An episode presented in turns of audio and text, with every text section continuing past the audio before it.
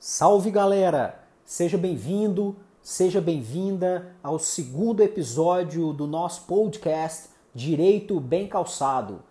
E não poderia ser melhor para a nossa primeira entrevista ter como convidado um gênio, e vocês saberão o motivo dessa qualidade quando ele começar a falar. Com vocês, professor doutor Ricardo Rabnovich Berkman.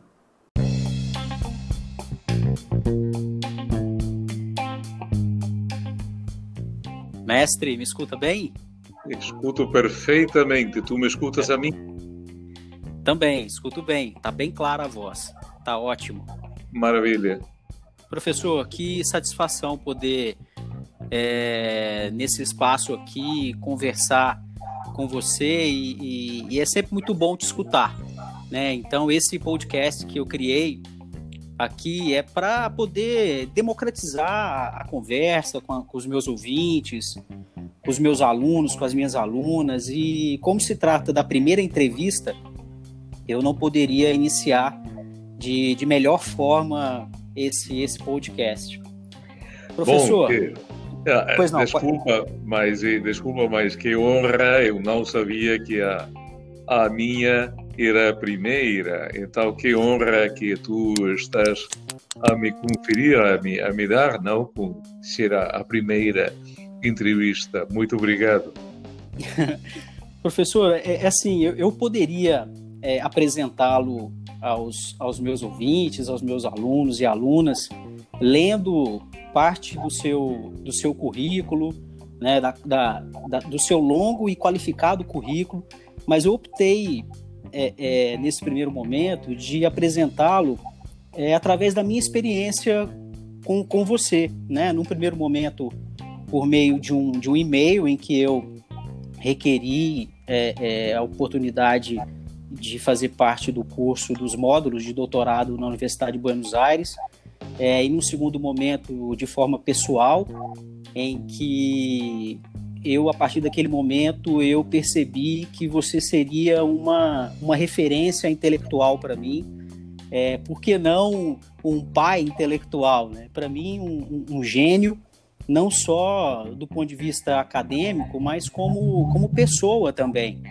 Né? Eu percebo você uma pessoa extremamente acessível, é, sensível aos acontecimentos né, e, e, sempre muito atenciosa e muito gentil comigo, né? Então eu, eu, eu tenho essa, essa, essa expectativa, eu tenho essa impressão da, da sua pessoa. Então é realmente para mim um, um, motivo de muita alegria. Professor, eu, Bom, eu entendo. Desculpa, desculpa é, é, Gustavo, eu te agradeço muito uh, por tuas generosas palavras. E, às vezes, quando eu escuto uh, esse tipo de comentários de mim, eu fico pensando se estás falando da mesma pessoa, não? E, a, a, primeira coisa, e, digamos que esse conceito é tão diferente do conceito que eu tenho da minha pessoa é, que, é, que é muito ruim o, o meu próprio conceito. é, e, e, então eu acho que é tão diferente é, que, eu, que eu fico pensando, senão estarás errado e pensas que como não temos imagem, estás falando com outra pessoa. Mas igualmente... É, é, eu te agradeço. De, de, todas as coisas que falastes, algumas são verdade. É, por exemplo, que não, não é tudo mentira, algumas são verdade. É, por exemplo, o fato de que eu seja uma pessoa sensível e, e acho que é, não apenas seja isso uma verdade, mas também eu creio que deve ser ou deveria ser uma característica de todas as mulheres e homens que abraçamos o direito como uh, nosso alvo, nosso objetivo na vida, não? Eu acho que a sensibilidade é um dos aspectos que nas faculdades de direito, e especialmente as faculdades de direito, são muito influídas pelos positivismos e pelas visões normativistas, eh, ficam esquecidos, não? E eu acho que às vezes não deixamos um espaço para as emoções e tu pensa que muitas vezes se fala de figuras jurídicas como o, o abortamento, o divórcio, a demissão das pessoas dos trabalhos, que geram uma carga de tristeza, de dor enorme, e contudo, os doutrinadores nos seus livros nem falam disso. Falam de normas, falam de tempos, de processos e demais. E não há uma linha, não há uma palavra, não há uma expressão, não há uma frase para se referir à dor, à tristeza. Né? Aos sentimentos, perfeito. O direito muito legalista muito deixa a ciência muito restrita.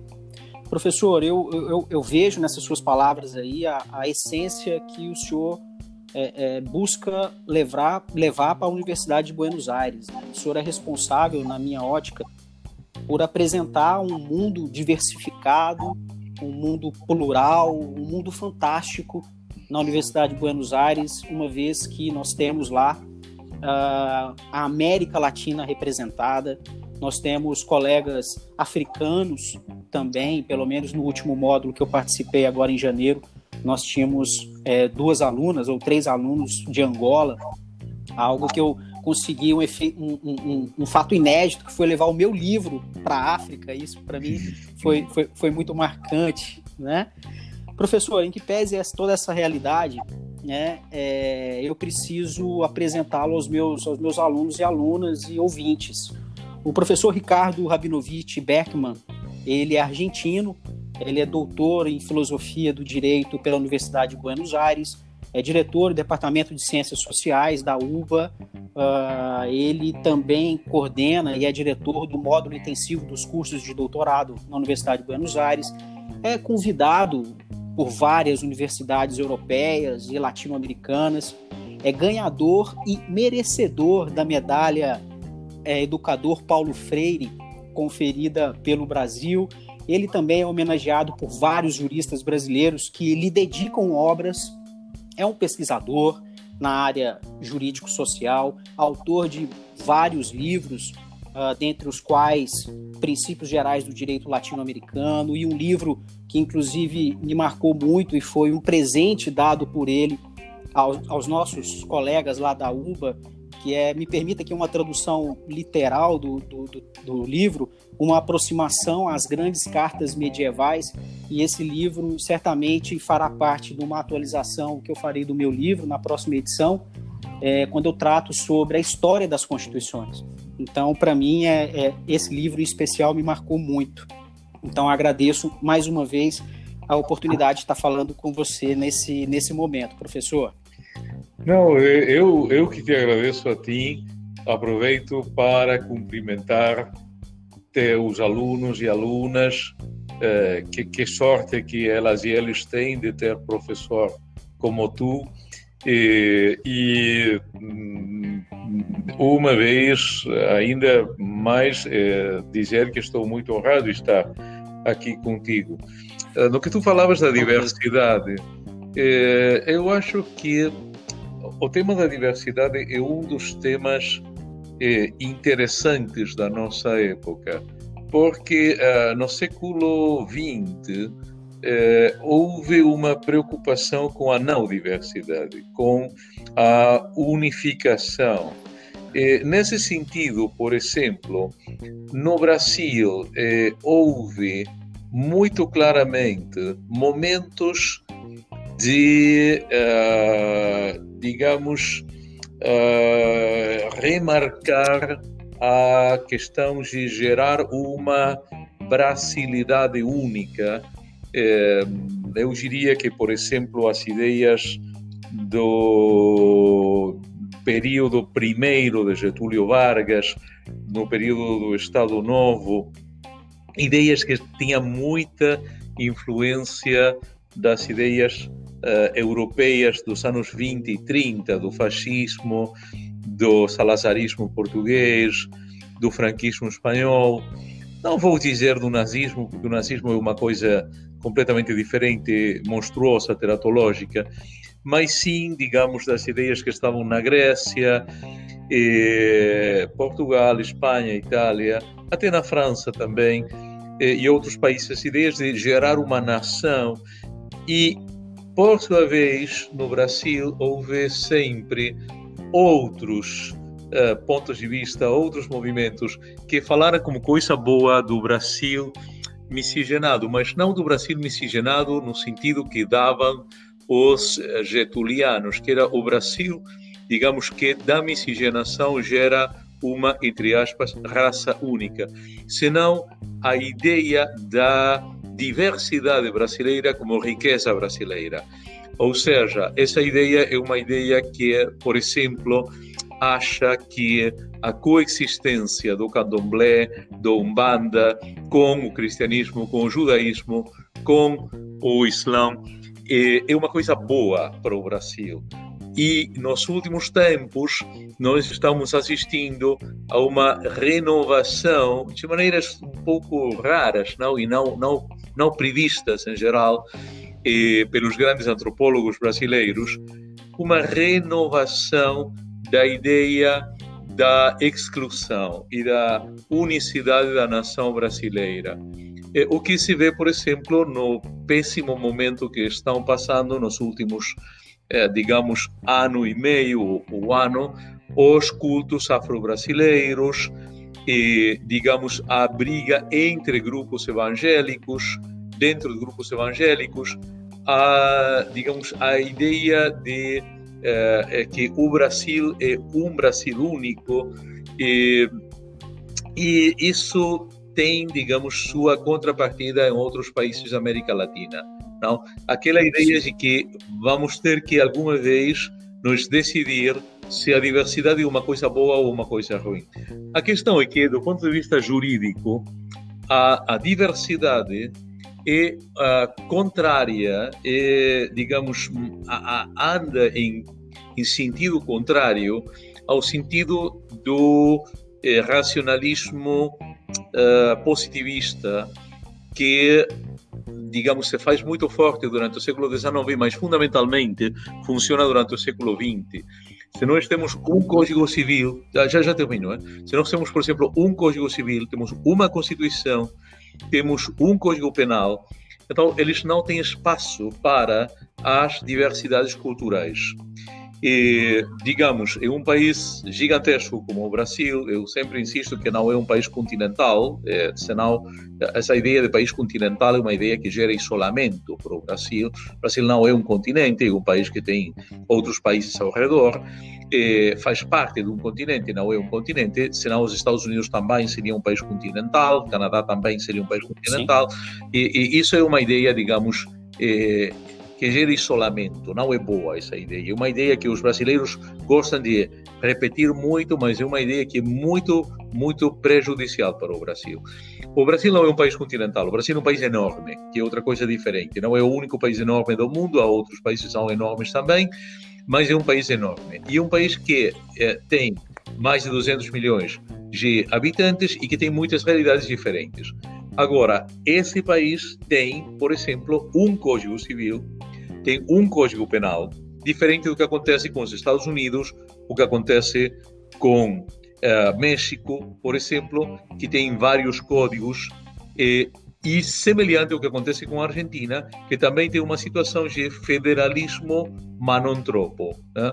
Ou seja, federalismo sim, mas o mesmo Código Civil, o mesmo Código Penal e demais. Uh, no caso do Brasil, estamos falando de mais de 200 milhões de pessoas com culturas completamente diferentes, com sotaques diferentes, com religiões diferentes, com cores de pele diferentes, com eh, origens etnológicas diferentes, mas todos submetidos à mesma Constituição e demais.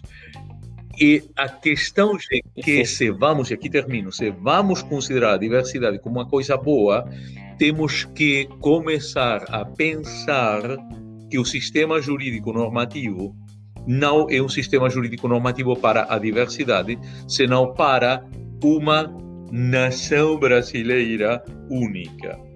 Então, eu acho que a questão da diversidade não é apenas uma questão, digamos, é, interessante do ponto de vista antropológico, sociológico, senão que também tem umas é, implicâncias jurídicas muito importantes.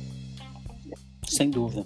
Pro, professor Ricardo, é, quando nós falamos em diversidade, falamos também em aspectos democráticos, no sentido de participação, né, no sentido de inserção das pessoas, sobretudo das minorias, nos principais debates é, do direito.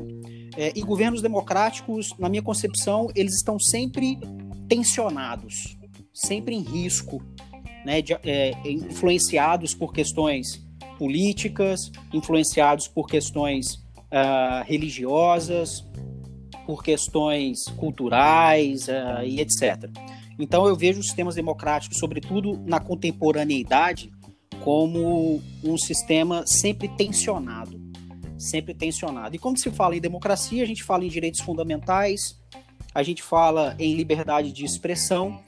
E aqui no Brasil, nós temos notado uh, grupos sociais uh, reivindicando situações é, é, como, por exemplo, o retorno da ditadura militar, o retorno do, do ato institucional número 5, e isso eu vejo com bastante preocupação. Dentro desse cenário, na opinião do senhor, qual seria o, papel do direito é, na gestão dessas crises, levando em conta o sistema democrático em si? Bom, é, o que tu falas, é, eu concordo 1500%. Uh, eu acho que devemos primeiro partir de considerar que não existem formas políticas ou jurídico-políticas perfeitas e, pelo menos não na terra das mulheres e dos homens. É, talvez em nos céus ou alguma coisa assim, é, mas aqui não. É, a democracia é uma forma que levou muito, muito tempo, muitos séculos de construção e, contudo, é uma forma extremamente imperfeita e uma forma que está lotada de problemas e de contradições e de dificuldades e, e está em permanente construção. Eu acho que a democracia é a menos pior de todas as diferentes formas que até hoje temos procurado os seres humanos não necessariamente seja a melhor, mas eu acho que sim é a menos pior. Ou seja, é a menos ruim de todas. E a tensão que tu tão, tão corretamente falas, e a tensão, eu acho que é uma característica justamente da bondade da democracia porque na medida em que uma democracia funciona verdadeiramente, a democracia tem que ser um sistema de, em alguma medida, de empecilhos, não? Ou seja, tem que ser um sistema no qual eh, tu dizes uma coisa, mas eu digo outra, e então tu tens que ouvir o que eu falo e eu tenho que ouvir o que tu falas. Isso leva tempo, isso leva uh, dificuldades, isso gera que as coisas não se possam fazer de um dia para o outro. E isso gera a impaciência das pessoas que querem que se façam coisas já. Mas eh, eu te digo, em minha experiência, eu fui assessor do Congresso da Argentina nas duas câmaras eh, ao longo de mais de 20 anos. E uma das coisas que eu mais fiz, junto com os outros assessores, foi impedir leis. Ou seja, às vezes me, me dizem: ah, mas uh, o senhor foi o autor de várias leis. Sim, é verdade. Mas o senhor não imagina de quantas leis eu fui o destrutor, digamos. Eu acho que a função dos, dos, legisladores, em grande medida, e dos assessores legislativos, que são os verdadeiros legisladores dos países, é, é fundamentalmente evitar leis porque se qualquer parlamento do mundo tu vês os projetos de lei que são ingressados, tens uma em todos os países do mundo. Eu, eu trabalhei também em contato com outras eh, legislaturas de outros países. Ah, tens uma grande maioria de projetos que são completamente inviáveis, ridículos, que têm um sentido de simplesmente de ajudar a determinado grupo de pressão, determinado grupo de interesse, mas que não são bons para verdadeiramente o, o país, o povo e demais. Eu acho que os, os juristas devemos ser nas faculdades devemos ser, digamos, ao mesmo tempo preparados para trabalhar dentro de sistemas democráticos, mas também os problemas característicos inerentes a formas democráticas de governo devem ser tratados nas salas de aula. Ou seja, não devem ser eh, calados, nem devem ser esquecidos ou ignorados. Devem ser tratados. Não devemos jamais eh, nem ensinar, nem digamos, trabalhar nas salas de aulas e nem em nossas obras jurídicas, quando as fazemos, não devemos jamais trabalhar a democracia como se a democracia fosse uma coisa maravilhosa, perfeita, uh, ideal, feita pelos deuses no Olimpo para os coitados mortais. Ou seja, a democracia jamais, jamais em nenhuma comunidade do mundo funcionou de maneira perfeita. Às vezes nós, os latino-americanos, temos uma questão de autocastigo, não? uma espécie de masoquismo, e dizemos, ah, nós que não temos cultura democrática, nós que não temos cultura política.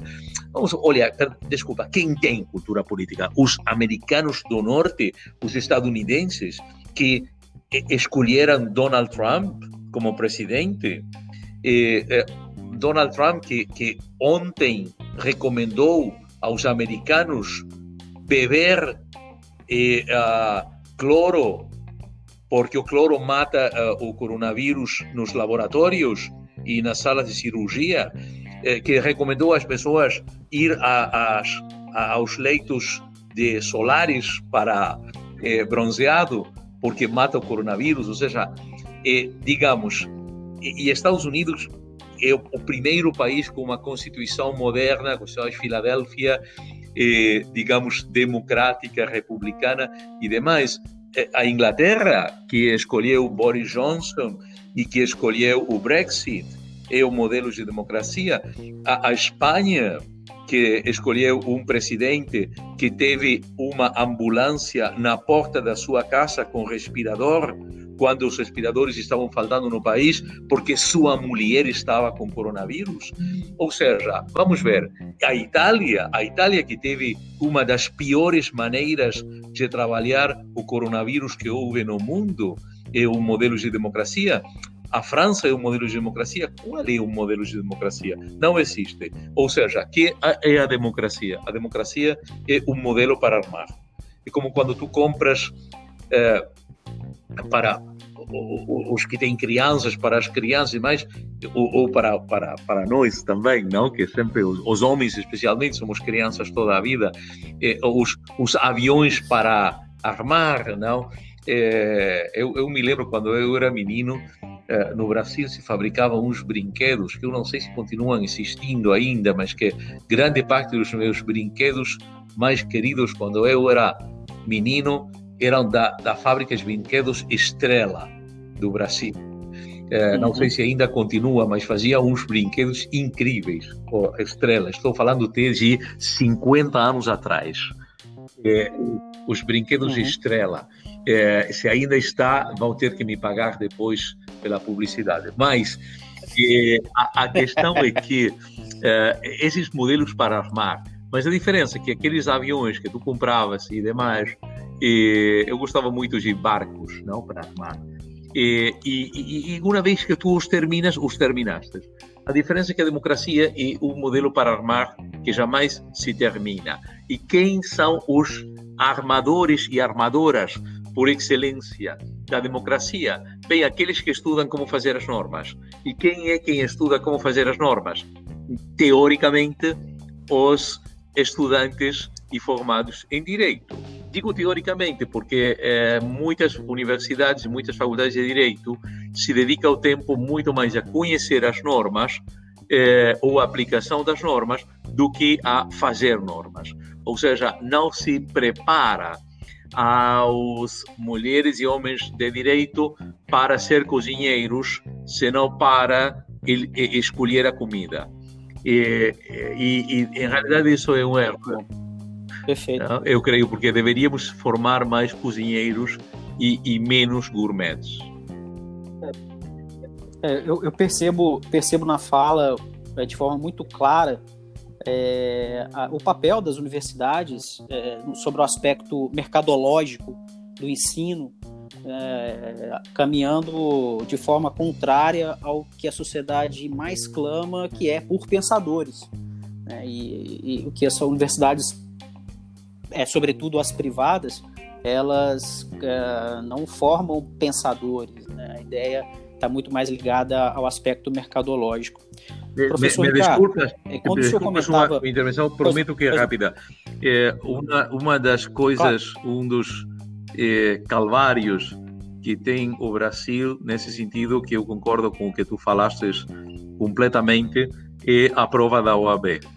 É, até as autoridades da OAB sabem que o que eu estou falando é exatamente assim.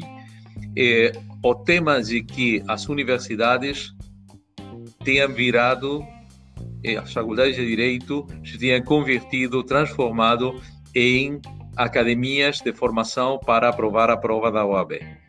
É, logicamente, a prova da OAB não requer pensamento jurídico, não requer filosofia, não requer é, sociologia, antropologia, história, economia e demais. Requer fundamentalmente direito processual, que é lógico porque é o que o advogado de militância é a coisa que mais precisa é direito processual e algum pouco de direitos de fundo também.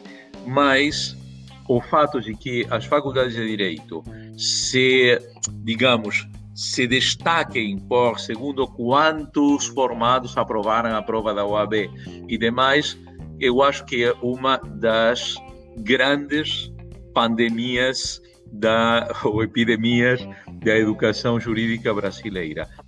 O, dia que no Brasil as faculdades de direito com, possam se liberar disso, eu acho que todo o enorme potencial dos cérebros jurídicos brasileiros vai se voltar a liberar e vamos voltar a ter Rui Barbosas, Teixeiras e Freitas, eh, Azevedos e tantos, e Clóvis Bevilacquas, e, e, e, e logicamente, eh, digamos, todo aquele potencial incrível que o, a jurística brasileira teve no momentos de glória e que se foi perdendo depois com aquelas eh, restrições e que, em alguma medida, eh, geraram que o pensamento, em muitos casos, se refugiasse em universidades públicas. Porque, como a universidade pública não está, em geral, com o problema de que precisa de dinheiro para sobreviver e que esse dinheiro tem que vir dos alunos ou dos pais dos alunos e que os alunos somente querem uma universidade que mostre bons resultados na prova da OAB, então as universidades públicas passaram a ser as, em geral, com exceções, as que mais refugiam Sim. o pensamento jurídico, porque são as que ainda podem se dar o, o, o gosto de ter eh, antropólogos jurídicos, historiadores do direito e demais. Eu, eh, uma vez me, me falaram para contratar-me de uma universidade privada brasileira para que ia lançar uma carreira de direito para se eu queria, digamos, organizar a carreira de direito e eventualmente depois coordenar a carreira de direito. Mas quando eu apresentei meus planos, eles me disseram, doutor, que prazer, até sempre. É, boa tarde e seja feliz. Porque, logicamente, meus planos eram para construir uma carreira de direito de primeiro nível mundial eh, mas não para construir a carreira de direito número 45.512. Eh, é uma fila que tem eh, muitos, muitos, muitas faculdades que falam a mesma coisa. Então, eu creio que, que sim, que, que essa é uma questão muito importante e que é fundamental no caso do Brasil. Eh, o Brasil tem localidades onde tem poucos moradores e quatro faculdades de direito. Eh, e eh, uma vez eu me lembro, estávamos eh, no, no estado da Bahia, andando de carro com um amigo e paramos numa localidade que era minúscula e, paramos no, no, supermercado para comprar uma água mineral porque fazia muito calor e no, no estacionamento do supermercado havia cartazes nas paredes e havia três cartazes de três faculdades de direito diferentes e eu posso te garantir que nós tardamos em cruzar esse esse povo tardamos mais ou menos três minutos e meio em cruzar o povo de ponta a ponta com o carro. E tinha três cartazes de três faculdades de direito diferentes. Tu podes acreditar? Eu acredito, eu acredito. Já que o senhor é, relatou um episódio pessoal, eu tive uma, uma passagem também muito curiosa em uma universidade que eu dei aula, em que eu fui chamado a atenção pela coordenação do curso uh, por eu estar vendendo o meu livro dentro da faculdade. Então é, é realmente muito preocupante esse tipo de, de estratégia é, educacional que em algumas universidades privadas aqui no Brasil a gente nota. Agora vale a gente fazer um parêntese também para ótimas universidades privadas que nós temos aqui também. Sim, professor. Desculpa, por isso que eu, eu falei, a... é, não falei, digamos, em, em geral, em totalidade, falei de muitas, não falo de todas. E, e muito especialmente dentro das privadas, eu acho que as universidades, muitas universidades pontifícias católicas, eh, são do melhor que o Brasil tem em universidades, não? Eh, não quero dar eh, mais, vou, vou dizer pelo menos duas, não? A de Minas Gerais e a de São Paulo, não? Eh, mas há outras mais também. Eh, as pontifícias universidades católicas são universidades de muito pensamento no Brasil. E curiosamente são universidades onde estão refugiados, Sim. digo porque curiosamente porque são pontifícias universidades católicas, mas estão refugiados muitos pensadores de esquerda, não? E, e socialistas eh, nas universidades eh, católicas. Eu acho que uhum. hoje, quando tu queres ver o pensamento, eh, digamos, de avançada, por assim dizer, eh, de esquerda, socialista, jurídico no Brasil, tens que olhar mais para as universidades católicas. É curioso. É curioso, é curioso. Professor, há, há, um, há momentos atrás, nós comentávamos sobre o papel do poder legislativo. Né? Aqui no Brasil, eu tenho, eu tenho observado que as instituições, sobretudo os poderes, é, estão bem atuantes né, o Poder Legislativo criando normas para o combate ao Covid-19, o Poder Executivo editando alguns atos normativos, que aqui nós denominamos como medidas provisórias, que tem regulamentado de forma positiva a, a questão que envolve os trabalhadores, a questão de suspensão temporária de trabalho, de redução de jornadas, é, trabalho em home office. Então, eu penso que uh, tanto o legislativo quanto o executivo têm trabalhado do ponto de vista normativo de forma bem, bem atuante. O Poder Judiciário tem se debruçado, sobretudo o Supremo Tribunal Federal, tem se debruçado sobre alguns questionamentos é, importantes e, e tem se saído bem a respeito de alguns assuntos. Agora, é, o meu grande receio é que haja uma, uma, uma espécie de estado de exceção hermenêutico. Uh, e eu gostaria de explorar um pouco esse tema sobre a interpretação do direito em tempos de, de pandemia. Uh, lembrando, e aí sempre eu me recordo das passagens, inclusive foi muito trabalhado conosco o professor Marcelo Rafim na, na em, uma, uma das suas aulas, no, no, nos módulos do doutorado, em que nós falávamos sobre Jorge Agamben, que um filósofo italiano que, que trabalha muito bem o conceito de estado de exceção, que se trata de um conceito político, né, e não um conceito jurídico. Uh, e o meu receio é de se criar um estado de exceção hermenêutico com uma tendência de se atropelar a Constituição. Nós temos aqui no Brasil alguns professores comentando sobre a construção de uma jurisdição extraordinária e a preocupação quanto à jurisdição de exceção. Nós não estamos em um estado de exceção e as normas que estão estruturando o combate ao Covid-19 aqui no Brasil são normas restritivas. Com base nisso, professor, o, o, o, o que essa crise pandêmica ela, ela deixa como, como legado para o direito, sobretudo a, a, hermenêutica jurídica?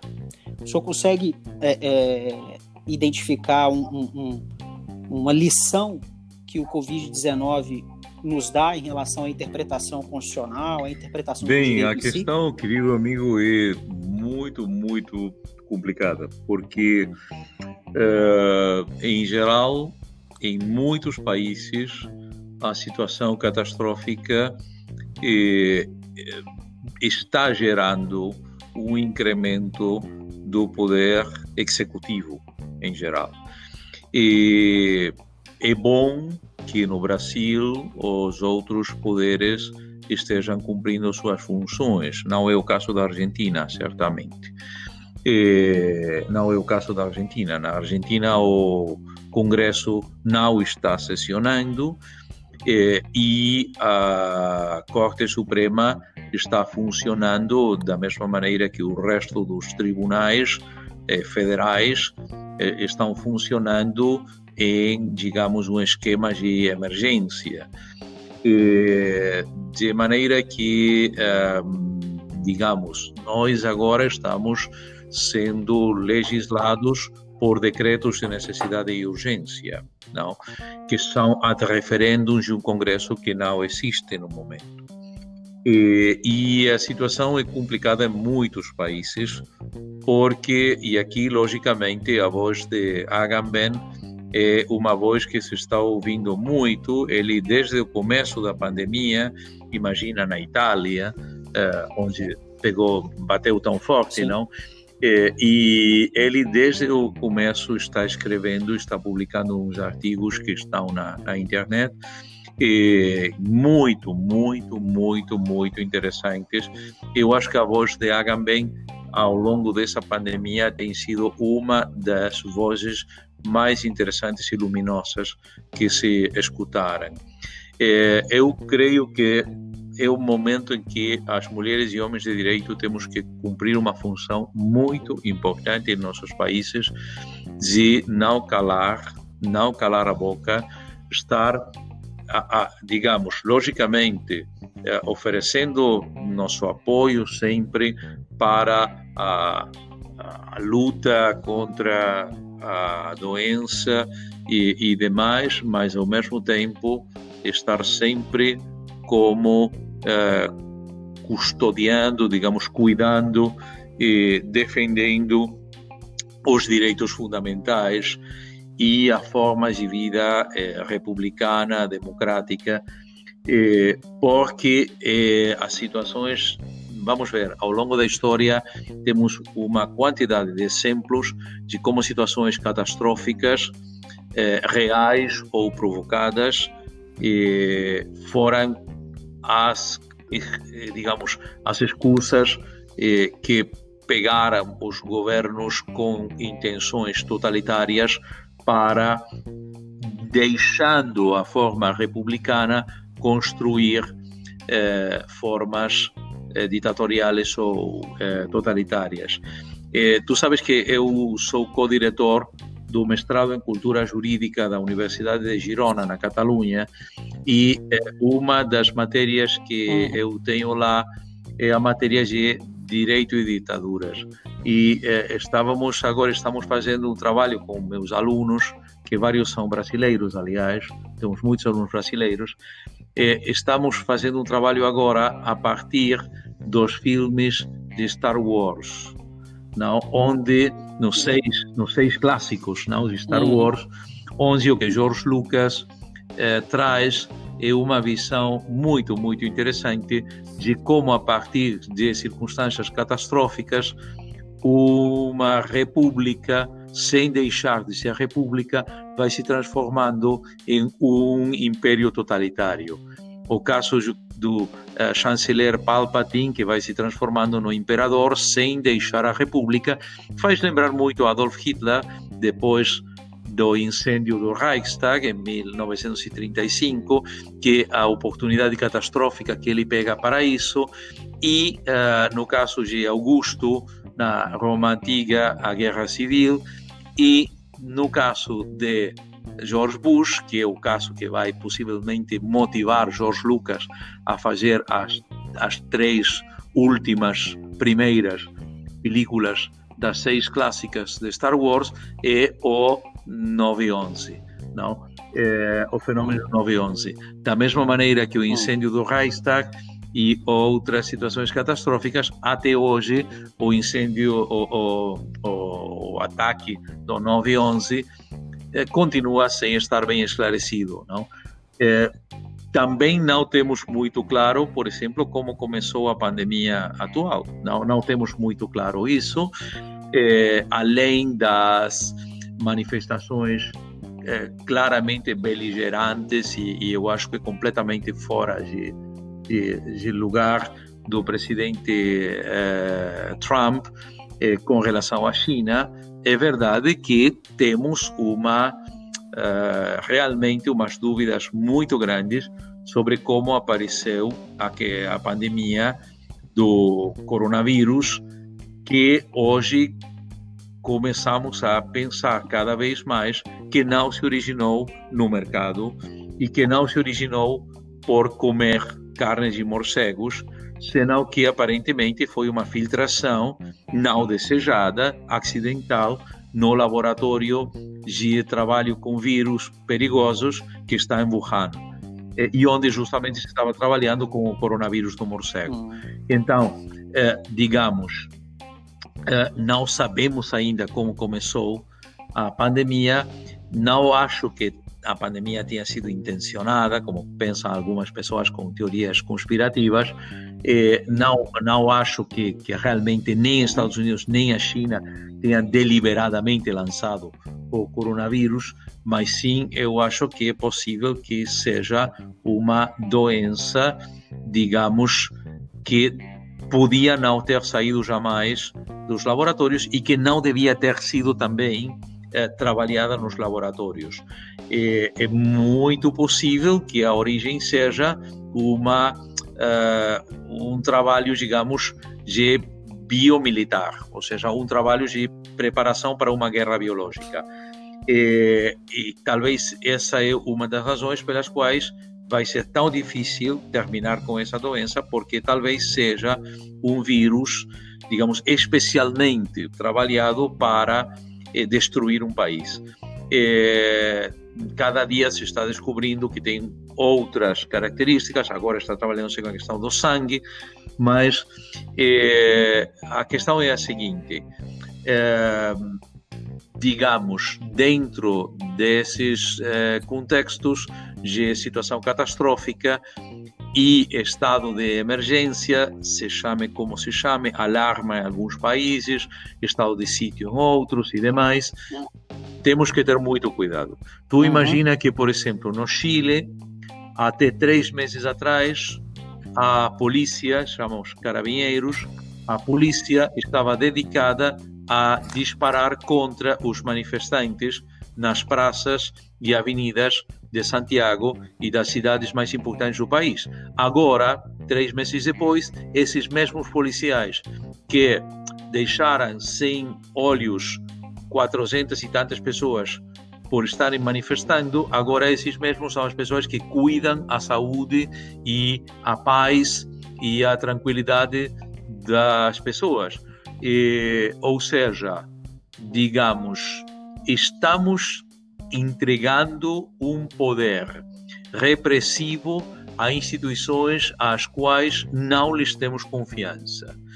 E eu acho que a, a polícia brasileira, igual que a polícia argentina e a polícia dos outros países latino-americanos, está muito longe de constituir entidades que estejam além de qualquer suspeita.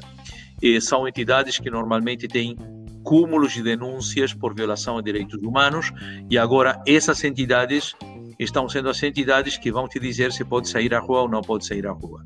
E aqui na Argentina já temos pessoas mortas e gravemente feridas por violar a quarentena obrigatória.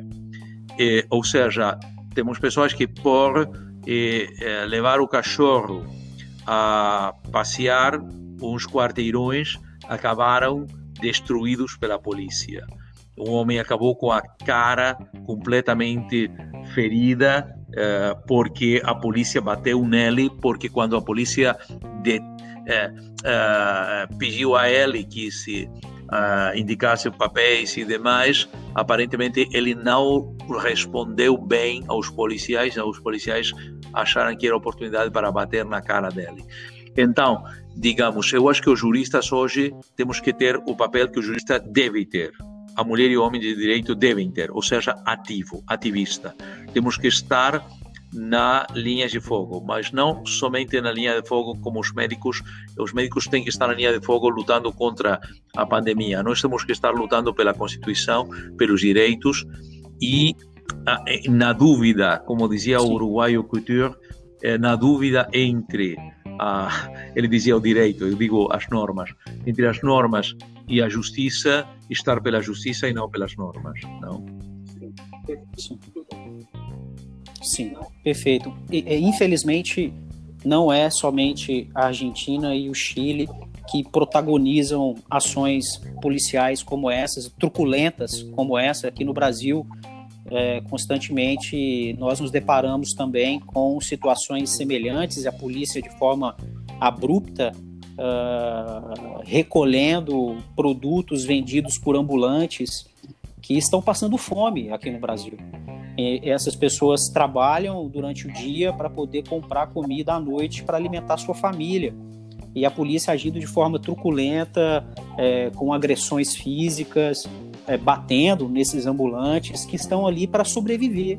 Então, são situações muito parecidas que realmente nos, nos entristece muito é, falar sobre isso. Né? As pessoas realmente elas estão em momentos de, de bastante é, é, é euforia, né? levados muito pela emoção.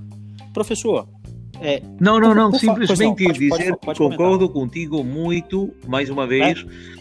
e que temos que, que, que, ter muito cuidado porque a pandemia pode gerar as condições para limpezas sociais, limpezas entre aspas, sim? limpezas sociais e limpezas étnicas também, é, é, a oportunidade é muito boa para aqueles que querem fazer esse tipo de coisas, né? porque tu imagina que numa favela, por exemplo, o coronavírus pode tranquilamente terminar com grande parte da população da favela em poucos dias. Então, é, aquele sonho que algumas pessoas sempre tiveram de pôr fogo na favela e, e, matar as pessoas da favela e terminamos com o problema para sempre, eh, digamos que o coronavírus pode fornecer a oportunidade, não? De se, eh, sem pegar fogo, mas, eh, digamos, hoje o que tu falavas também das pessoas que, ah, digamos, em geral, os países estão eh, seguindo o modelo europeu, estão ajudando as pessoas que eh, estão perdendo os trabalhos ou as, as fábricas que não estão tendo possibilidade de manter os salários e demais.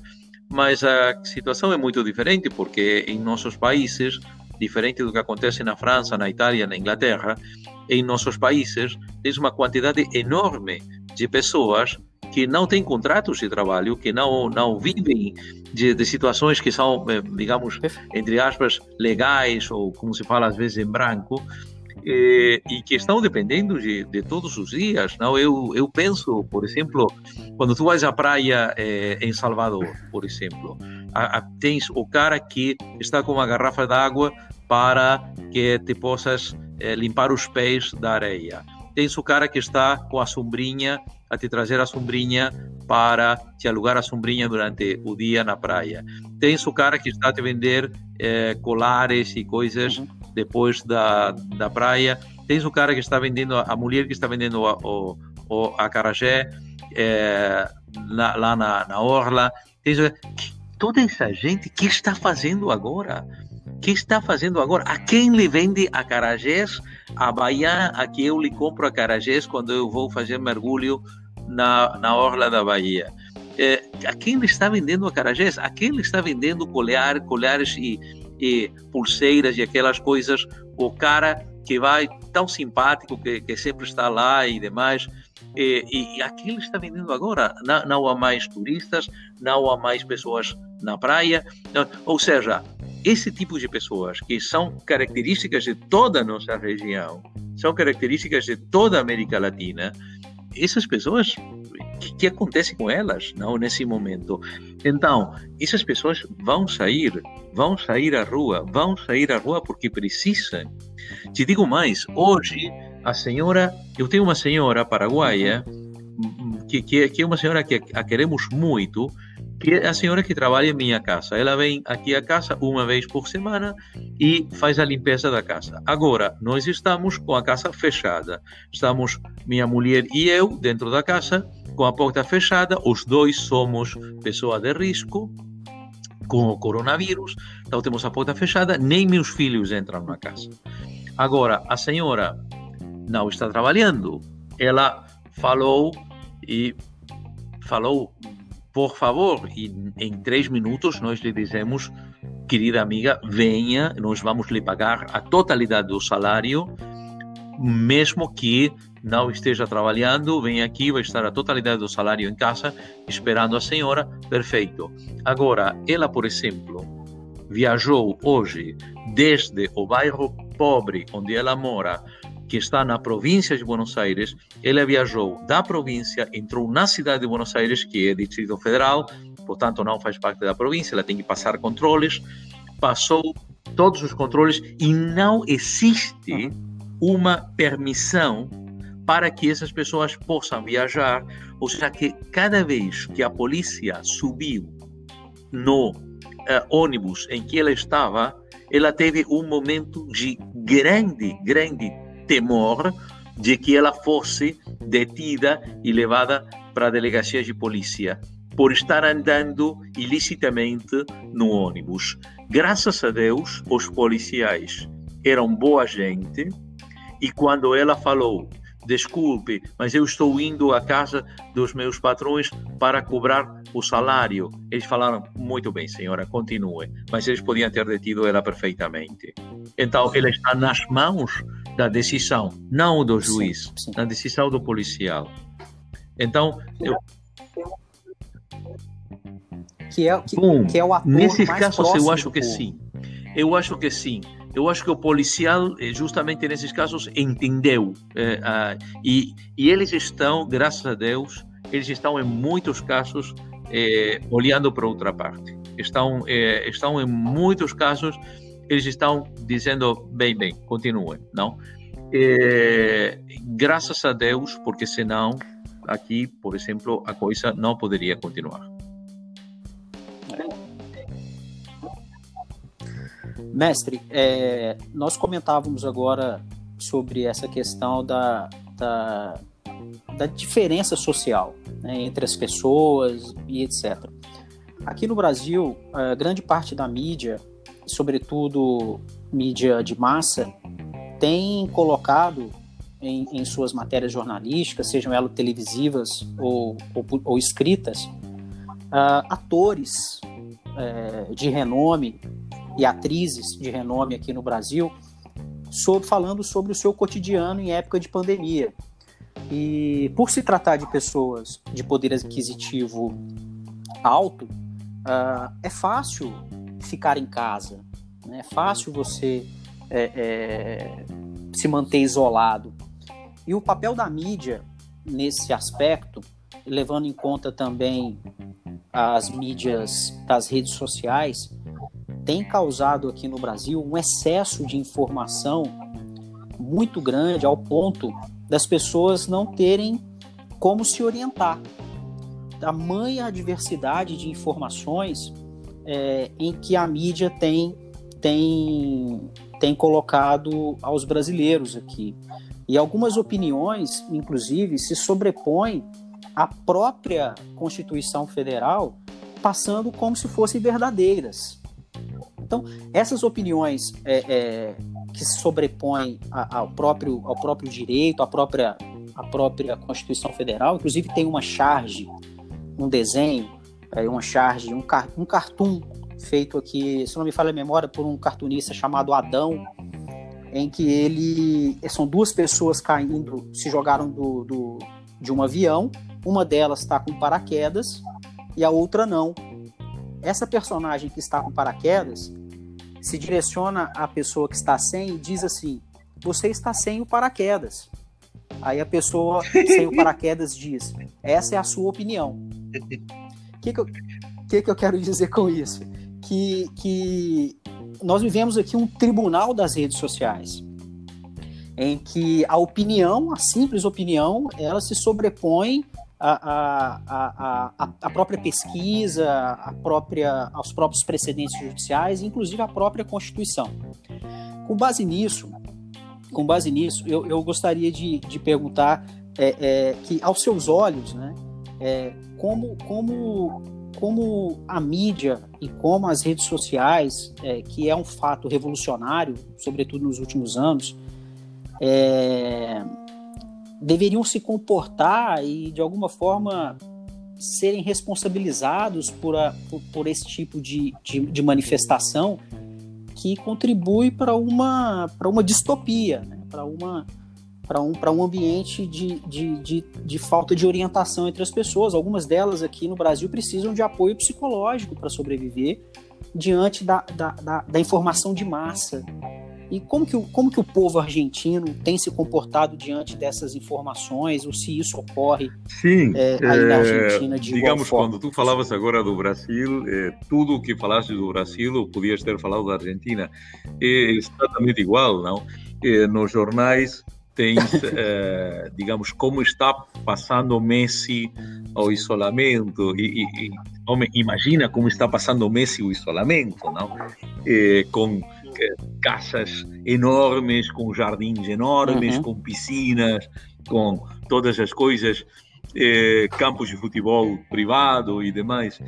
Ou seja, eh, e depois com a questão da informação, aqui um amigo que é um catedrático de, de medicina da Universidade de Buenos Aires, de cirurgia, que é um, uma das pessoas que, que eu mais admiro, é Jorge Manrique, ele fala da infoxicação, não? A, a infoxicação, a, não? E, e, tu imagina, ontem entendi, estávamos entendi. com minha mulher e eu estava com meu celular com uma notícia que dizia parece que a nicotina ajuda contra o coronavírus que eu pensei, puxa vida, eu deixei de fumar, gostava tanto de fumar e agora eu vou me morrer por não ter fumado. Coisa inter interessante. E minha mulher estava ao mesmo tempo com o Jornal da Espanha no seu telefone celular e no Jornal da Espanha dizia é indiscutível que as pessoas que fumaram têm mais possibilidades de morrer com coronavírus. Ou seja, é exatamente, exatamente a coisa contrária. Agora, eh, eu creio sinceramente que a mídia está mostrando, em geral, no, no mundo inteiro, está mostrando o que a mídia vem sendo nos últimos eh, longo, longo tempo. Ou seja, uma coisa completamente uh, inútil ou, se podemos dizer, eh, contrária à, à conveniência e é, realmente, digamos, uma coisa que, que não, não se acaba de entender para que, para que serve. As redes sociais é, sempre têm aquela, digamos, aquela questão de que é, podem funcionar de uma maneira ou de outra e demais. Agora, te digo sinceramente, creio que não temos nada para fazer, porque é, não vou, ah, eh, digamos, de nenhuma maneira apoiar formas de censura eh, nem de controle público das redes sociais. Eh, acho que todas aquelas coisas são muito mais perigosas do que o, o efeito que esses caras estão gerando. Eu te digo, eu fiz, eu, eu, fui jornalista há muitos anos, eu fiz jornalismo eh, e até eu trabalhei guerras, mas, eh, digamos, eh, eu sempre cuidei muito minhas fontes, procurar não lançar uma informação se não a tinha muito, muito verificado e demais. Eu tive mestres no jornalismo muito, muito bons, especialmente o diretor naquela época do jornal em que eu trabalhava, que era o Jornal La Prensa de Buenos Aires. Ele se chamava Máximo Gainza e era um daqueles jornalistas de raça, que já é uma raça desaparecida, mas é, são como os tiranossauros, não? mas é, a questão é que, é, mesmo que hoje eu, te digo a verdade, cada vez que eu vejo um jornal de qualquer país, hoje eu tenho forte vontade de vomitar, mas porque eu acho que não é jornalismo que temos hoje, é, até estão mal escritos em geral, é uma coisa lamentável, mas eu acho que não devemos abrir portas a qualquer forma de censura ou de controle prévio. Devemos sim estar lá, os juristas, as mulheres e homens de direito, para também sair à mídia. O que estás fazendo tu agora? Ou seja, o que, que estás fazendo tu agora desde teu excelente programa? Eh, que estás fazendo? Justamente, estás saindo a, digamos, utilizar aquele espaço, aquele ciberespaço, para eh, trazer luz. Eh, no, não, não, bom, é que, é que, é que o que tu estás fazendo, ou seja, o que tu Muito estás obrigado. fazendo agora é o que devemos fazer. Não proibir, não censurar, não eh, controlar, jamais violar o espaço da privacidade, da intimidade eh, das pessoas, mas sim também não calar a boca, ou seja, não dizer é que façam o que desejem. Não, bom, não temos o que fazer dentro dos, das regras constitucionais, não temos o que fazer, mas sim podemos nós também usar o espaço. Eu acho que nós devemos utilizar muito os recursos que dão as redes, é, muito, muito, porque são bons elementos bem utilizados péssimos elementos mal utilizados. Eu acho que é, é o mesmo que acontece com muitas outras coisas, com a energia atômica e demais. A, a energia nuclear bem utilizada parece que pode ser muito boa. A energia nuclear mal utilizada te gera Hiroshima, Nagasaki é, e demais. Então eu acho que é, digamos, não temos o que fazer. Ah, não devemos, os juízes, os legisladores, os presidentes não devem mexer com a liberdade de opinião, de, de imprensa e demais. Agora, utilizemos essas coisas, também nós, é, de, desde, digamos, nosso próprio ponto de vista. É, querido Gustavo, eu, eu já vou ter que ir embora, tristemente, porque já é o horário do almoço aqui claro, e eu, eu, estou convivendo com minha mulher já mais Sim. de um mês sozinhos na casa, e então manter a paz familiar é fundamental. Sem dúvida. Estamos passando por isso aqui também. Professor Ricardo, eu, eu, eu não tenho palavras para agradecer a sua gentileza em passar esse, esse tempo com a gente aqui e eu, eu desejo um encontro pessoal com, com você e com toda a comunidade da Universidade de Buenos Aires o mais breve possível. O mais breve possível. tenho muita saudade de Buenos Aires, tenho muita saudade daquele ambiente em que a gente obrigado vive lá na universidade. Mais uma vez, muito vamos obrigado. Vamos falando. Obrigado a ti e, vamos, vamos todo o meu carinho para ti e para todas as pessoas, eh, teus alunos e alunas e as outras pessoas que estejam ouvindo. E o desejo de que continuemos okay. eh, firmes e a esperança de que alguma vez vamos voltar a ter aqueles abraços que caracterizam os latino-americanos. Até sempre, querido amigo. Sim. Sim. O, o...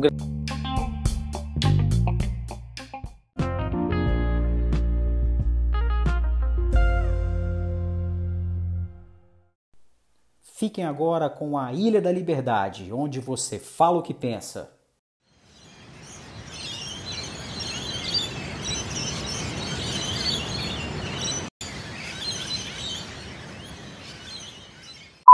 Aproveitando o espaço, oportunidade pelo professor Gustavo Calçado, acho interessante é, levantar a questão de que a corrupção vem sendo combatida há tempos e que diante dos fatos novos que vem acontecendo no Brasil, que isso não perca força e que o mesmo engajamento que se teve, né, nos anos passados, no intuito de tirar, de combater a corrupção com os governantes à época, se estendam, né, nesse tempo atual e que fique claro, né, realmente que o povo brasileiro não só queria retirar do poder o PT, né? Mas acima de tudo, gostaria mesmo era que fôssemos governados por políticos que mantivesse a coerência pela não corrupção. Então, primeiro, primeiramente, vou falar sobre política, direcionado ao nosso presidente, as medidas que ele tem tomado para para redução, né, de número de casos de Covid-19 no Brasil. Então, na minha opinião, é, suas medidas não têm sido muito favoráveis para a redução né, do número de, de contaminados, de casos em geral no Brasil, porque ele vem prevalecendo muito a economia, que já não é muito boa no nosso país. Então acho que a, a saúde vem em primeiro lugar e a gente deve pensar muito no próximo nesse momento, não só em si mesmo e deixar um pouco de lado a questão financeira. Mas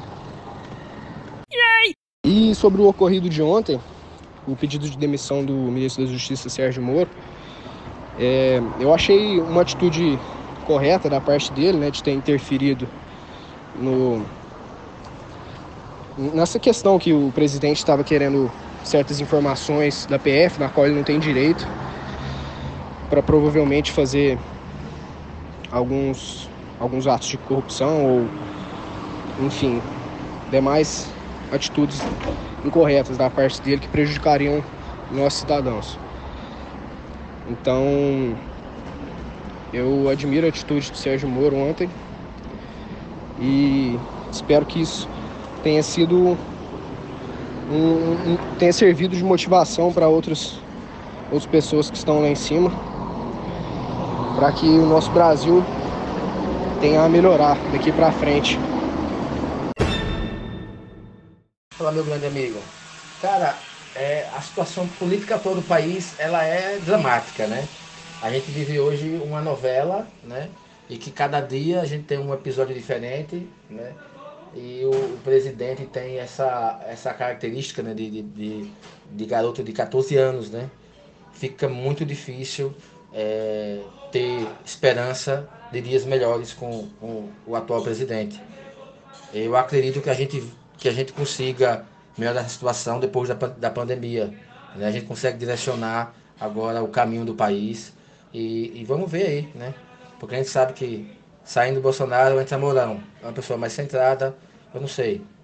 Talvez a gente consiga é, ter algo melhor com ele no, no poder, né? As atitudes engendradas pelo presidente Bolsonaro e ex-ministro Moro me deixam perplexo porquanto uma briga de egos sobrepõe a preocupação e as formas que temos que lidar com os impactos trazidos pela Covid-19. Isso é, no mínimo, inaceitável e intolerável em nosso país. A Harley vaza muito óleo e vibra demais e é uma moto extremamente pesada para a cidade. Então mudei para Ducati.